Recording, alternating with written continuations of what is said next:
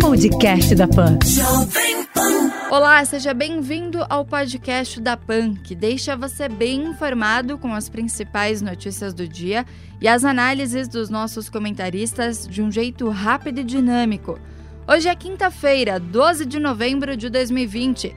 Acompanhe os destaques comentados por José Maria Trindade e Augusto Nunes. Com indefinição sobre o Renda Brasil, o governo cogita trocar o auxílio por microcrédito a trabalhadores informais. A Caixa estaria avaliando oferecer de 10 a 25 bilhões de reais em empréstimos para que esses brasileiros possam voltar a trabalhar. Crédito é a palavra indicada pelos economistas. É preciso fazer as empresas reagirem, funcionar, contratar. O salário emergencial foi bom durante uma fase, mas não pode durar eternamente o custo é de 54 bilhões de reais. O crédito agora, fornecimento de energia para essas novas empresas e para as empresas que estão em dificuldades, pode ser uma boa saída sim. Na luta contra o coronavírus, o Instituto Butantan já retoma testes com a Coronavac no Brasil. As avaliações da vacina contra a Covid-19 foram reiniciadas ainda nesta quarta-feira, logo depois que a instituição recebeu o sinal verde da Anvisa. Em manifestação ao STF, a Anvisa garante que suspensão dos testes da Coronavac foi uma decisão técnica. A agência afirmou que agiu de forma isonômica e imparcial, seguindo os mesmos procedimentos aplicados a outros imunizantes. Quem diria? A tradicional vacina está judicializada e politizada. É uma guerra pela vacina. Esta decisão no Supremo deve indicar, se a lógica ainda estiver valendo por aqui, de que quem manda na vacinação é o governo federal. O velho SUS é que vai fazer esta campanha de vacinação contra o novo coronavírus. O governo já deu esse, é, é, esse argumento e os estados acompanham, ou seja, o SUS vai tomar conta de mais esta vacinação se a vacina for aprovada. Brasil passa das 163 mil mortes ligadas ao coronavírus. Após dias de instabilidade, o Ministério da Saúde garante que o sistema digital da pasta está funcionando normalmente. O governo mineiro alega que segue sem acesso Crise da pandemia já gerou mais de 138 mil ações trabalhistas no Brasil. Esses processos somam cerca de 15 bilhões de reais em solicitações feitas por funcionários desligados nesse período. Por causa do apagão no Amapá, presidente do TSE, Luiz Roberto Barroso, decide adiar as eleições em Macapá. Após laudo mostrar que incêndio em subestação não foi causado por raio, o senador Davi Alcolumbre vai pedir que Polícia Federal e Ministério Público Federal investiguem as causas do blackout. Congresso, STF e até integrantes das Forças Armadas criticam fala de Bolsonaro sobre pólvora. A declaração do presidente levou a onda de ironia sobre o poder bélico brasileiro e a ridicularização dos militares nas redes sociais. TCU questiona nomeações feitas pelo ministro do Meio Ambiente Ricardo Salles para cargos de chefia no IBAMA. Relatório da área técnica do tribunal aponta que responsáveis por área de fiscalização não têm a qualificação necessária e deveriam ser substituídos. Eu tenho uma certa falta de paciência com esse questionamento de nomeações. Quem admite é que pode demitir e assume as responsabilidades pela gestão. O ministro Ricardo Salles, o presidente Jair, Jair Bolsonaro foi eleito para nomear e para demitir. E essa política ambiental não é de Ricardo Salles, é do presidente Bolsonaro. Diego Maradona recebe alta e terá clínica em casa no período de recuperação. O ídolo argentino deve passar por um novo período de tratamento contra a dependência de álcool e drogas. Pela Copa do Brasil, São Paulo vence o Flamengo 2 a 1 no Maracanã na estreia de Rogério Ceni no time carioca. Palmeiras fez 3 a 0 no Ceará, Grêmio venceu o Cuiabá 2 a 1 e o América Mineiro ganhou do Internacional por 1 a 0. No Brasileirão, Bahia fez 2 a 1 no Fortaleza.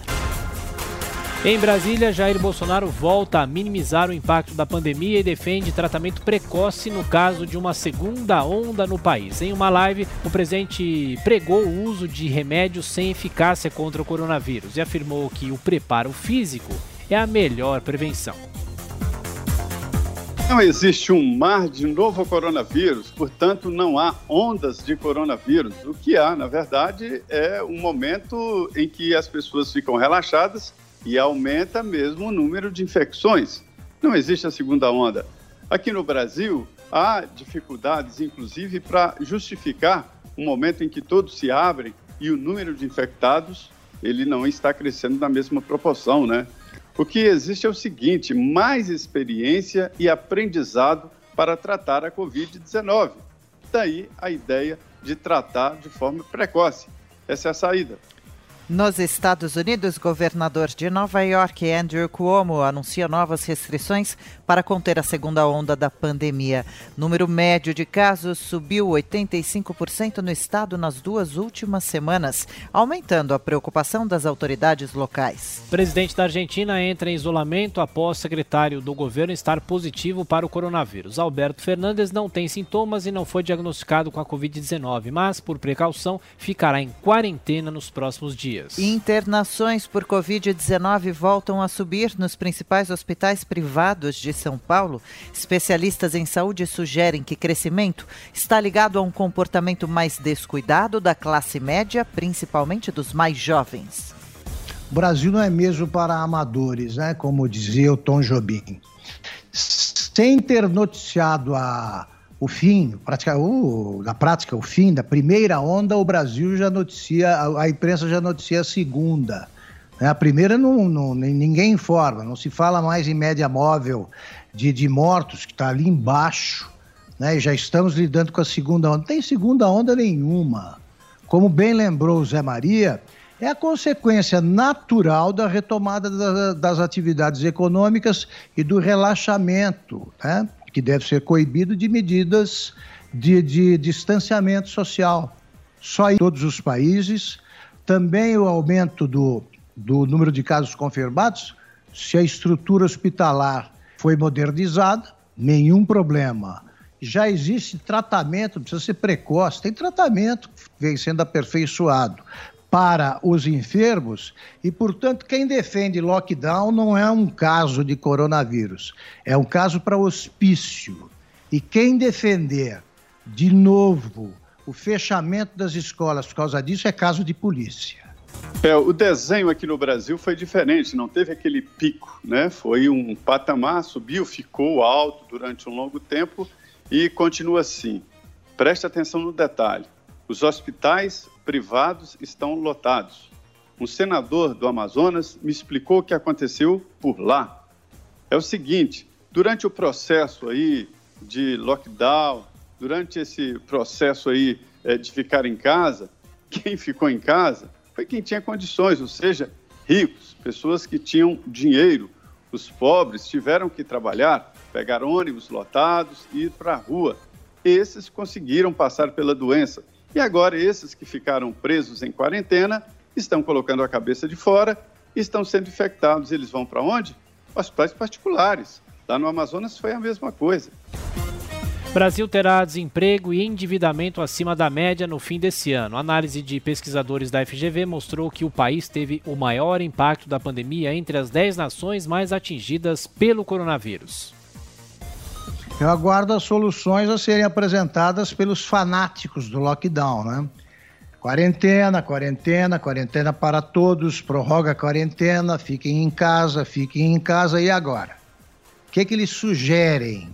Os defensores dessas medidas radicais, o que, que eles sugerem para que isso não aconteça? Claro que isso aqui era uma bola cantada. Claro que o desastre econômico viria. Eu quero que eles apresentem so soluções, são estadistas. Né? Governo federal cogita tirar verbas de municípios que tiverem casos de queimadas e desmatamento ilegal na Amazônia. No entanto, no Twitter, o presidente Bolsonaro rejeitou a ideia de expropriar as terras que tiverem esse tipo de ocorrência. TSE monitora tentativas de desacreditar as eleições no Brasil e teme que o país sofra caos vivido pelos Estados Unidos. O tribunal acompanha a disseminação de conteúdos falsos sobre fraudes e manipulação eleitoral e tenta reforçar os alertas de fake news na internet. O pessoal do TSE pode ficar tranquilo. Depois das eleições americanas, é, que ainda não. A apuração, aliás, ainda não terminou por lá, a qualquer eleição na Bolívia vai ser considerada exemplar.